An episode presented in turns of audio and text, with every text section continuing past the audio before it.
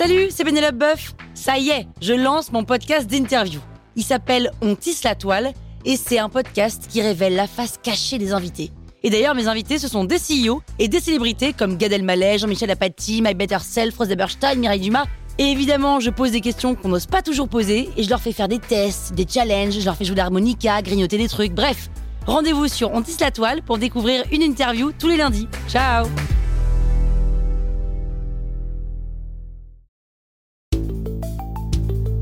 Vous êtes entrepreneur Vous voulez donner une trajectoire optimale à votre startup C'est parti, on attaque le 24e élément.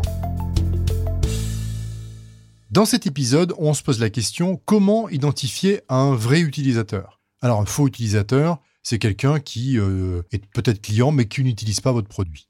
Alors qu'un vrai utilisateur, c'est quelqu'un qui fait des choses importantes dans le cheminement produit, qu'il fait qu'il devient réellement utilisateur. Et le jour où on comprend ça, ça donne un éclairage essentiel à son produit et à ce qu'on doit y faire dedans. Alors comment euh, y réfléchir? Il y a trois choses qui me paraissent essentielles. La première, c'est il faut que les gens, soit l'utilisateur, soient en accord avec le purpose du produit. C'est-à-dire que le produit a été imaginé pour euh, des choses très précises, il faut que les gens soient en accord avec ça. Prenons quelques exemples.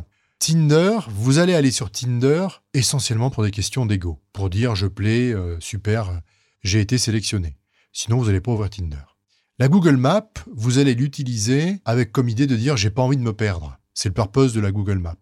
Facebook, vous allez l'utiliser en vous disant ben, j'ai envie de suivre la vie de mes amis. C'est pour ça que Facebook a été inventé. Donc première chose, il faut que vous soyez en phase avec ce pourquoi le produit a été inventé.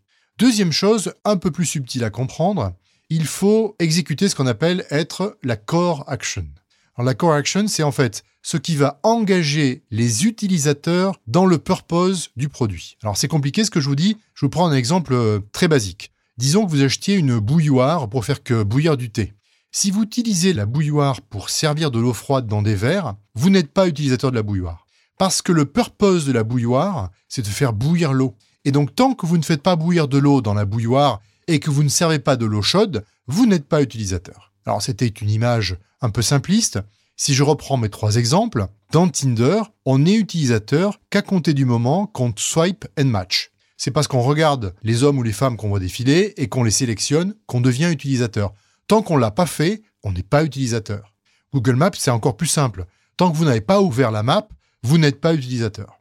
Et Facebook, c'est le feed. Le feed, c'est je lis les histoires de mes amis sur le feed.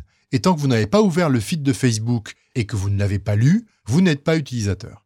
Alors c'est important de le comprendre parce qu'en fait ce que l'on veut, c'est que les gens exécutent cette correction. Et donc tout va être fait dans le produit pour les amener à faire ça.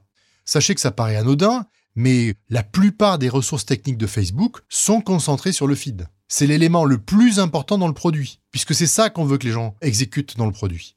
Et donc quand vous aurez compris quelle est votre correction, vous allez y dédier énormément de ressources. Dernier point qui fait un utilisateur, c'est quelqu'un qui va en fait utiliser ce produit avec une fréquence et un usage qui correspond à ce que vous avez en tête. Et il va falloir mettre en œuvre des mécanismes qui permettent d'amplifier cette correction et d'amplifier cette fréquence, cet usage. Alors prenons un exemple, et je reprends mes trois exemples classiques. Tinder. Qu'est-ce qui fait que vous allez utiliser Tinder? Alors ça va vous choquer, mais au début c'était les filles. En fait, Tinder a fait venir des filles sur la plateforme pour que les garçons viennent. Et ça a été ce qui a créé de la fréquence d'usage. Google Maps, en fait, si vous allez toujours au même endroit, à un moment donné, vous n'allez pas vous perdre. Par contre, si je rajoute dans Google Maps des infos trafic, ben vous allez tout le temps ouvrir la map, donc vous allez tout le temps exécuter la correction, parce qu'il y a une info qui est dynamique, qui est le trafic, et qui vous intéresse. Facebook, de la même manière, les choses qu'on peut mettre en œuvre pour augmenter la correction et ramener les gens vers la correction, c'est ce qu'on appelle les likes ou les shares. Si on share quelque chose d'un ami dans son feed, on le partage à d'autres amis et on continue à faire lire dans son feed un max de choses qu'on a pu liker ou qu'on a pu chérir.